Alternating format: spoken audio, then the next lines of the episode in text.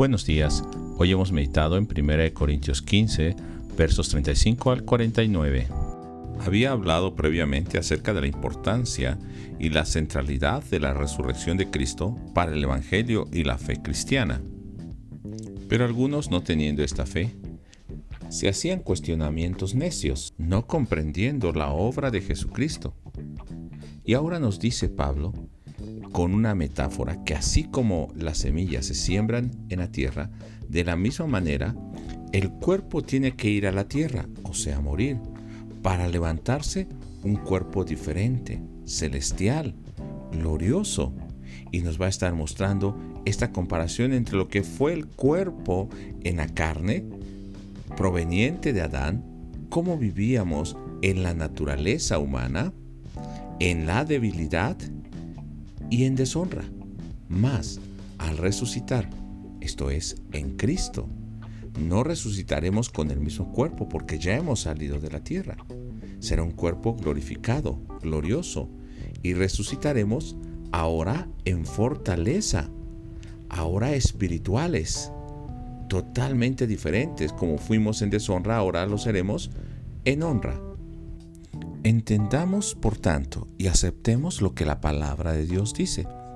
En el verso 46, en la nueva traducción viviente, dice, lo que primero viene es el cuerpo natural, más tarde viene el cuerpo espiritual. Verso 47.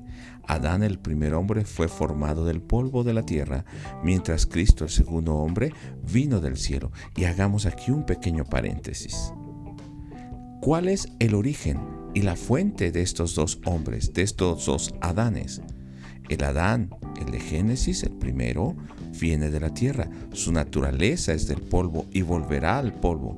Más el segundo Adán, el segundo hombre, que es Cristo, viene de dónde? Del cielo. Entonces, su origen es celestial, su vida es celestial y también el destino natural es el cielo. Entendiendo esto, podemos ver el verso 48 y nos dice en la nueva traducción viviente, los que son terrenales son como el hombre terrenal y los que son celestiales como el hombre celestial. Tenemos seguridad que Cristo, el Espíritu que da vida, nos ha dado ya vida, aunque antes fuimos aquel hombre natural de la tierra. Pero ahora debemos también preguntarnos si nuestra vida está mostrando o reflejando a dónde pertenecemos. Si todavía estamos viviendo como Adán, como el de la tierra, con nuestra naturaleza pecaminosa, nuestro destino será ese mismo. Pero si nosotros, al haber nacido en Cristo, sabemos que la naturaleza de Cristo es celestial. Su origen es celestial y su destino final es celestial, el cielo, la gloria del Señor.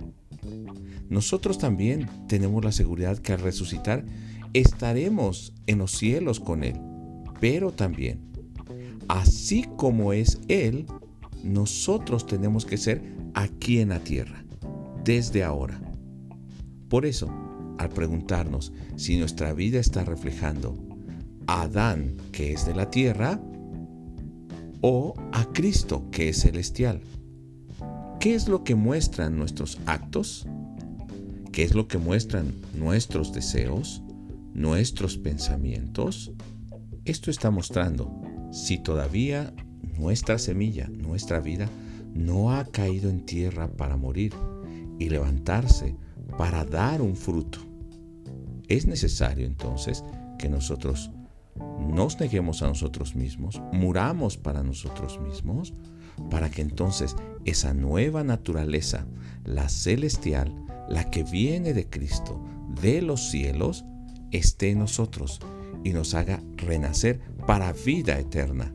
Únicamente de esta manera podremos tener seguridad en nuestra resurrección en Cristo Jesús.